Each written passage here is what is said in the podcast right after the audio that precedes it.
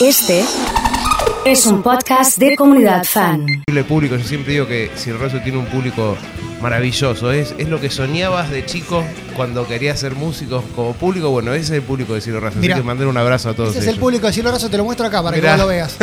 Mirá, eh, mirá la cantidad de cuernitos de corazones para que activemos Qué el grande. combo de cielo. Arrancamos con Luna, seguimos Sí. con Carne 2. Qué grande. Eh, forman parte, en mi caso, de mi adolescencia, Mirá. pero de mucha gente que viene a estudiar, el que está trabajando, Claro. que Sí, obviamente sí. canta estas canciones que ya son históricas. Y, y pasan los años, ¿qué va a ser? Eh, y sí, pasan los años. Pasan los años, Es tremendo. hermano, bueno, tal cual. hablando de pasan los años, vamos a hablar de una tremenda banda. Sí. Que sí. parece que Para no mí le fue una notición. años. Hablando de eso, porque hace poco eh, dieron una clara imagen de. Mira, ya sabés de quién estamos hablando. Para algún desprevenido, Para algún desprevenido es Metallica, ni más ni menos. Que tras un carrerón infernal y 11 discos de estudio, anunciaron su placa número 12 para el año que viene. Un material que va a salir en todos los formatos. No abandonan el formato físico, sigue al frente como loco para ellos. Sale en disco, sale en CD, en todos los formatos. Y bueno.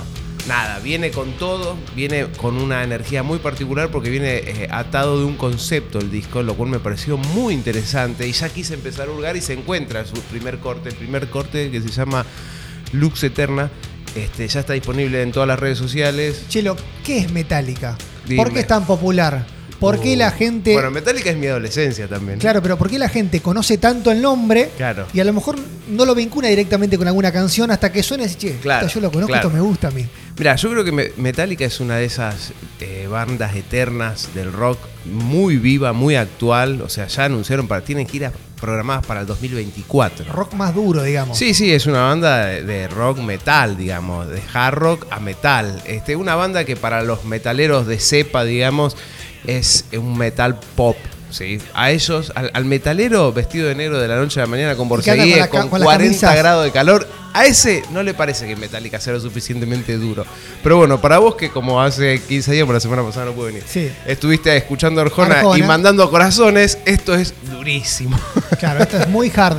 esto es muy para andar con hard, pelo largo. Sí, sí, sí. y Diciendo no campera tengo, de cal- cuero. no tengo calor. Claro, y tomando whisky Claro. con hielo, ¿no? Nada te detiene. Che, y una banda que, Sí. que marcó un antes y un después también, ¿no? Sí, Por eso llegó Fue- con algo diferente. Es que la banda, eh, eh, eh, a mí me tocó vivirlo específicamente, año 92-93, sale el disco negro de Metallica, el Black Album, que es un disco emblemático porque, a diferencia de todo el metal reinante hasta el momento, fue un disco muy trabajado en estudio con productores y con conceptos que podrían acercarse al pop y una banda que trató de abrirse a un público. Y obviamente llegó, en mi caso no soy un fan del metal, me gusta, escucho de todo, soy melómano garantido, con el sello IRAM. y, pero obviamente ese disco me llegó derecho. No llegó a, llegó a mi grupo de amigos, como a otras generaciones llegó otra Sí, música, llegó a mi grupo de amigos, lo compartíamos. Si habremos roto silla de plástico escuchando el disco negro Claro. de Metallica, no te- Invitaba al pogo, ¿no? Invitaba esto de. Fue, el- fue Bueno, mis primeros saltos violentos. Me parece que también eh, parte de la estructura de, este tipo escuchá. de canciones. ¿No escuchás? Sí. Escuchá lo que es. Este Son punteo una es- obra. Este sí, punteo sí. es tremendo. Nah, es tremendo. Ahora, ¿por qué las bandas, esto, explícamelo a ver si, si tiene alguna explicación, ¿por qué las grandes bandas de rock, sobre todo de rock pesado, Mm. tienen estos pedazos de temones románticos que rompen Ah. todos los moldes que uno puede preestablecer? Hay, hay un, un dicho popular que dice que vos podés hacer buenos lentos, pero nadie lo hace tan bien como las bandas de metal. Sí, pasa. Porque es como que el tipo duro sí, se pone a hacer eso, ¿viste? Ablanda, abre su corazón y ahí pasa la magia. Yo creo que hay algo de eso, ¿viste? No toco el tema, estoy enfocado en otra, pero cuando hablo de esto lo hablo con seriedad. Y entonces cuando se meten a hacer esos temas pasa algo. Y por ahí el que viene recurrente sobre el tema del amor y, y- y toda esa cuestión, ya agotó todos los recursos. Entonces vos escuchás 20 canciones de, esa, una- de cualquier autor contra una que te hace metálica y, y te dejan así como diciendo, epa. No, su- subí el volumen, escuchá, escuchá esto, es tremendo. Grande chelo ese leíto. Nadia, Jorge con los cuernitos. Claro, hoy nos metimos en modo. eh, somos así, te hablamos un día de Arjona. De Arjona, sí, y el otro día de Duki y después Metallica. Es que es lo que corresponde. Y yo creo que es algo que los chicos, eh, viste que el otro día charlamos del Duki y toda esta movida. Algo que los chicos tienen clarísimo. Escuchan Metallica y después hacen su música. Escuchan Arjona con respeto y después hacen su música. Y me parece que vamos para ese lado que resuma. Chelo, eh, ¿por qué estas bandas consagradas que ya tienen todo hecho, que no necesitan, Ya sé a dónde vas. no, no necesitan renovar más Claro. nada. Y bueno. Se ponen a elaborar en un nuevo álbum de estudio. Te para lo devuelvo gente. con una. Perdón, te lo Sí. devuelvo con una pregunta, con, pregunta contra pregunta, con una pregunta mundialista. ¿Por qué Messi vuelve a la selección? Sí, por el amor. Claro. ¿Plata le hacía falta? No. Fama tampoco. Nada. Yo eh, leí por ahí que dice que los chicos le empezaron a mandar un millón de mensajes. Escuchen esto, chicos, porque es hermoso. Le empiezan a mandar los nenes mensajes por las redes sociales. Nenes, soy Mati, tengo nueve años, no podés dejar la selección, no podés dejar el fútbol. Lo cuento y se me pone la piel de gallina. Es terrible. Los chicos le exigen tanto y él dice, ¿cómo le voy a dejar de ejemplo a los chicos que hay que darse por vencido? Gracias, Messi, gracias. ¿Viste? Gracias. Bueno, Metallica está haciendo lo mismo. Dice, y mira, mientras haya sangre en el cuerpo hay que seguir grabando. Esto lo escuché de la boca de él.